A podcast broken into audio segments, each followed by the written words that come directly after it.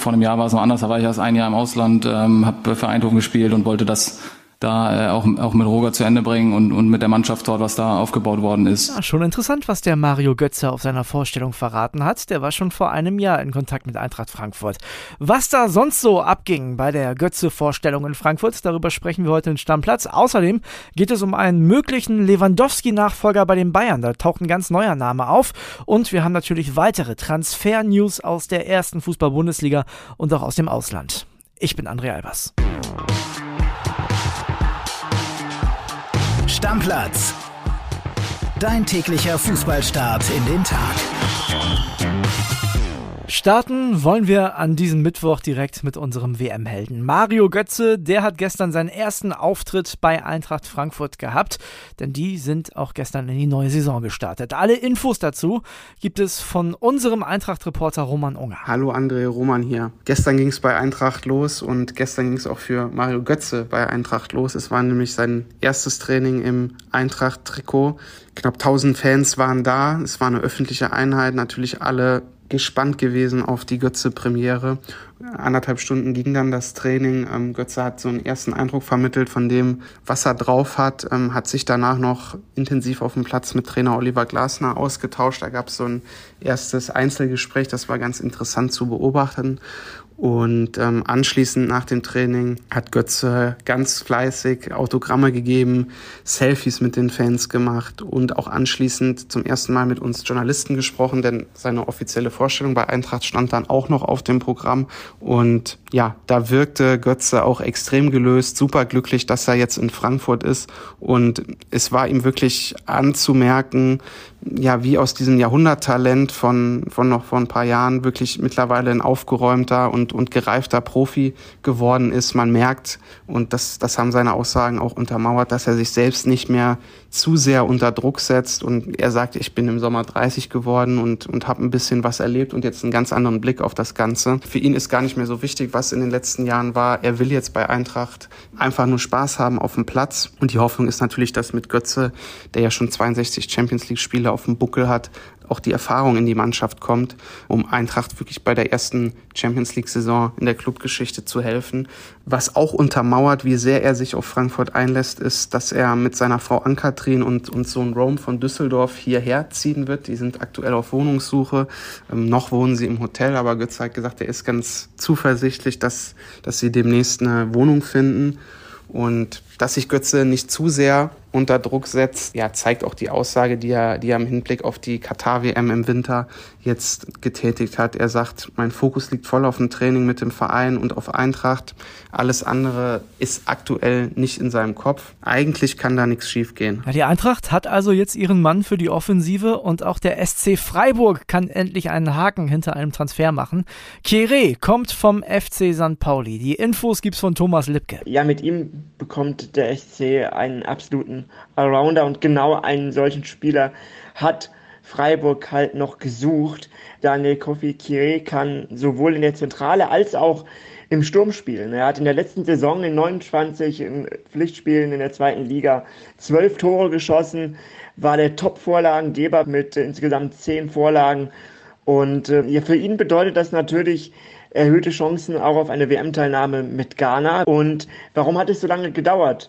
Schlichtweg, weil es für Kire der bisher wichtigste Vertrag seiner Karriere ist. Das kann man schon so sagen. Ähm, der ist der Weichenstellen, der ist zwar schon 26, aber bisher hat er halt noch nicht in der Bundesliga gespielt. Jetzt bekommt er die Chance und für Streich wird es auch nochmal eine ganz spannende Aufgabe, ihn ähm, auf seinem Weg zu begleiten. Klar, er ist schon, wie gesagt, äh, in etwas gehobenem Alter, aber hat trotzdem noch unfassbar viel Entwicklungspotenzial und deshalb passt er wunderbar zum Sportclub und kann, glaube ich, auch in der kommenden Saison eine sehr, sehr gute Rolle spielen, gerade mit Blick auf die Dreifachbelastung, denn man darf ja nicht vergessen, der SC Freiburg spielt in der nächsten Saison auch in der Europa League. Und ähm, da geht es nicht darum, einen Backup-Spieler zu haben, sondern da müssen alle Spieler Qualität mitbringen und im Notfall auch sofort funktionieren. Und äh, das erhofft man sich auch von Daniel Kofi Kiri. Ja, Leute mit richtig viel Qualität, die sofort funktionieren, braucht man nicht nur beim SC Freiburg, sondern klar vor allem beim deutschen Rekordmeister, beim FC Bayern München. Und da ist jetzt ein neuer Name aufgetaucht, falls Robert Lewandowski in der kommenden Saison nicht mehr für die Bayern auflaufen sollte. Heiko Niederer ist unser Mann vor Ort in München und den rufe ich jetzt mal an. Anruf bei Heiko Niederer. André Albers, ich grüße dich, lieber Heiko. Wie ist es bei euch im Süden? Ja, schön ist es. Aktuell ein bisschen Sommerloch, muss man sagen. Selbst bei Levi, bei unserem äh, großen Thema der letzten Wochen, ist im Moment ein bisschen Stillstand angesagt. Aber ja, immerhin haben wir ja Sadio Mané, neuer Star, und sind gespannt, was der so bringt in der kommenden Saison. Ja, und möglicherweise kriegt er ja noch den einen oder anderen Sturmpartner. Also Lewandowski ist natürlich die Wunschoption der Bayern, aber der will ja nicht, das wissen wir ja alle. Und da sind jetzt andere Namen aufgetaucht, heute bei uns in Sportbild. Einer davon ist Jonathan David, interessanter Mann aus Frankreich, ne? Ja, richtig. Jonathan David, Kanadier beim USC Lille. Ein Name, der äh, sicherlich noch nicht die ganz große Runde bei den absoluten Topclubs gemacht hat, aber wirklich interessanter Mann. Viele Tore gemacht für Lille, auch für die kanadische Nationalmannschaft und einer, der jetzt bei Bayern auf der Liste steht, weil man natürlich sich für den Fall vorbereiten will, falls man doch irgendwie am Ende das berühmte Basta aufgibt von Oliver Kahn und dann doch Lewandowski freigibt nach Barcelona, dann braucht man natürlich einen Sturmersatz und Jonathan David, 22 Jahre alt, wäre dann halt eher äh, nicht der klassische Lewandowski Nachfolger, der sofort der Superstar ist, aber vielleicht eher der, der äh, eine Perspektive mitbringt und vielleicht äh, in den nächsten Jahren dann zum neuen Lewandowski reifen kann. Ich habe mal bei den Kollegen von transfermarkt.de geguckt, der ist aber tatsächlich auch schon relativ wertvoll. Ne? 45 Millionen Marktwert, das heißt ganz billig wäre der nicht. Absolut, absolut, das muss man sagen. Der hat einen ziemlichen Sprung gemacht in den letzten Jahren, war erst in Belgien, ist dann nach Frankreich zu Lille gewechselt, hat da recht kontinuierlich geknipst und dementsprechend natürlich auch seinen Marktwert gesteigert. Hat auch noch Vertrag bis 2025, also von daher ist jetzt kein absolutes Schnäppchen wahrscheinlich. Also da wird äh, Lille sicherlich auch eine gewisse Summe aufrufen, wenn Bayern ankommt. Aber wenn Lewandowski dann abgegeben werden sollte nach Barcelona, dann sicherlich nicht unter 50 Millionen. Das heißt, dann hat Bayern ja auch ein bisschen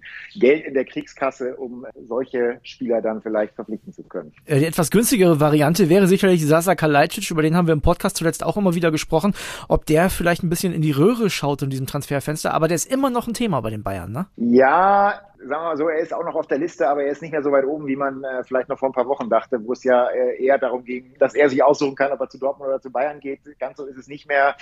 Ich glaube, die Bayern haben da ein bisschen Abstand genommen, dass er jetzt genau der Mann für die Zukunft ist. Ist ein guter Stürmer, hat sich ja auch in der Bundesliga schon bewiesen, ist aber vielleicht jetzt nicht mehr die Nummer eins auf der Stürmerliste bei den Bayern. Also da ist das Interesse tatsächlich etwas abgekühlt. Es gibt bei den Bayern im Kader jemanden, der könnte ein gefühlter Neuzugang sein und das ist Buna Saar. Also der hat ja beim Afrika Cup neben Sadio Mané gute Leistung gezeigt. Bei den Bayern hat er es noch nicht wieder bewiesen, aber der könnte jetzt auf eine neue Chance hoffen, ne? mit seinen Mannschaftskameraden aus der Nationalmannschaft. Ja, also sportlich sind sich, glaube ich, alle einig bei Bunazar, dass das ein Flop war. Verpflichtung vor zwei Jahren war ja als, als Backup die Rechtsverteidigerposition geholt worden hinter Pavard, hat aber wirklich wenig Einsätze gehabt. Unter Nagelsmann sind noch weniger geworden. Sportlich ist man sich eigentlich einig bei Bayern, dass das nicht der richtige Mann ist, der nochmal kommen wird. Er ist ja auch schon 30 Jahre alt, aber wie du richtig gesagt hast, er ist eben Landsmann von Sadio Mané. Die beiden kennen sich vom Afrika Cup, spielen zusammen in der senegalesischen Nationalmannschaft und von daher hat er jetzt natürlich wieder einen neuen Wert als, sag ich mal, gute Laune-Onkel für Manet. ähm, und ja, so ein Landsmann, den man kennt, das kann ja äh, durchaus wichtig sein in einer neuen Mannschaft, eben den Wohlfühlfaktor gleich von Anfang ein bisschen zu steigern, der ihm da ein bisschen helfen kann in der Kabine, äh, der äh, ihm auch München vielleicht ein bisschen zeigen kann und von daher hat er jetzt zumindest äh, vielleicht einen gewissen anderen Wert bei Bayern, vielleicht nicht den sportlichen Wert, der wird, glaube ich, auch weiterhin nicht so groß sein, zumal Bayern ja mit Masraoui auch einen neuen Rechtsverteidiger geholt hat. Da wird, glaube ich, Bunazar jetzt nicht deutlich öfter spielen als zuletzt. Aber wie gesagt, damit Mané sich wohlfühlt, der neue Superstar, könnte auch Saar plötzlich nochmal wichtig werden. Das ist richtig, ja. Ich meine, ich würde ja zu Nagelsmann sagen, hier pass auf, stell den Saar doch mal wie in der Nationalmannschaft auch auf dem rechten Flügel auf, aber das spielt ja bei den Bayern wahrscheinlich Mané. Das ist schwierig. Das würde sich auch Mané nicht trauen, plötzlich einen äh, absoluten Reservisten zu fordern von Julian Nagelsmann. Also seine, seine Einsatzchancen werden jetzt dadurch nicht wahnsinnig steigen. Aber wie gesagt, äh, in der Kabine könnte er nochmal wichtig werden und von daher, vielleicht behält man ihn dann doch, zumal es ohnehin ja nicht so viele Angebote für ihn gibt. Heiko, der Transfersommer bei euch in München ist noch nicht vorbei. Ich bin sicher, da passiert noch was und dann telefonieren wir wieder. Absolut. Es wird auf jeden Fall noch einiges passieren, da bin ich mir sicher. Ich danke dir. Bis dann. Ciao, ciao. Gut. Ciao. Apropos Sadio Mané, da hatten wir uns ja letzte Woche schon gefragt, wie sieht's da eigentlich mit dem Trikot aus? Aus. Da könnten die Bayern jetzt ja eine Menge Geld mit verdienen. Jetzt könnt ihr das kaufen tatsächlich.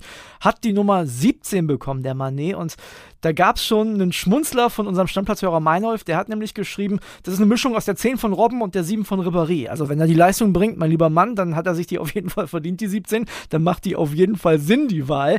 Und wenn ihr das Trikot kaufen wollt, könnt ihr das beim FC Bayern direkt auf der Homepage. Kostet übrigens mit allem drum und dran, Flock und Logo und ihr kennt es ja, 112,95 Euro. Bei uns im Bildshop kostet das Ding nur 92,85. Also nicht, dass ihr nachher sauer seid, ich hätte es nicht gesagt. Im Bildshop könnt ihr Kohle sparen. Es gibt noch weitere Transfer-News aus ganz Europa und ich würde sagen, da gucken wir jetzt mal drauf. Renier, ne, den BVB-Flop, kennt ihr auf jeden Fall noch, bin ich mir sicher.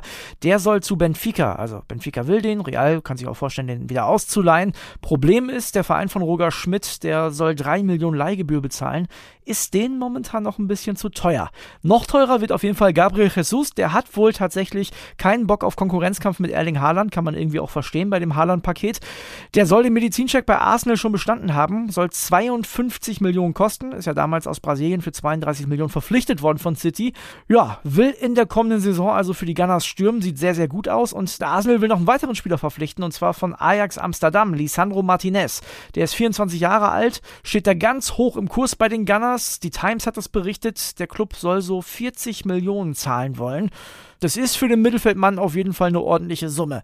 Ja, und die TSG Hoffenheim, die geben auch einen Mittelfeldspieler ab, und zwar Mijat Gacinovic. Der war ja zuletzt ausgeliehen am Panathinaikos Athen und der bleibt auch in Athen, allerdings nicht bei Panathinaikos. Nee, der wechselt jetzt fest zu AEK Athen. Für Hoffenheim ist der Verein aber eigentlich egal, die haben mit dem 27-Jährigen sowieso nicht mehr geplant. Ja, und dann hatte ich eigentlich gestern noch was über Werder gelesen, aber Kili hat ja gesagt, ich habe heute Werder Bremen Verbot im Podcast. Obwohl, weißt mal. Kili? Kili? Kili? Kili? Hier ist gar kein Kili. Also, Los geht's, Michael Schröer. Moin, moin, André, mein Lieber, grüß dich. Ja, lange Zeit war es still bei Werder, was Transfers angeht. Jetzt habe ich aber endlich wieder Werder Transfer News für dich. Nach unseren Infos haben die Bremer John Paul Boetius auf dem Zettel.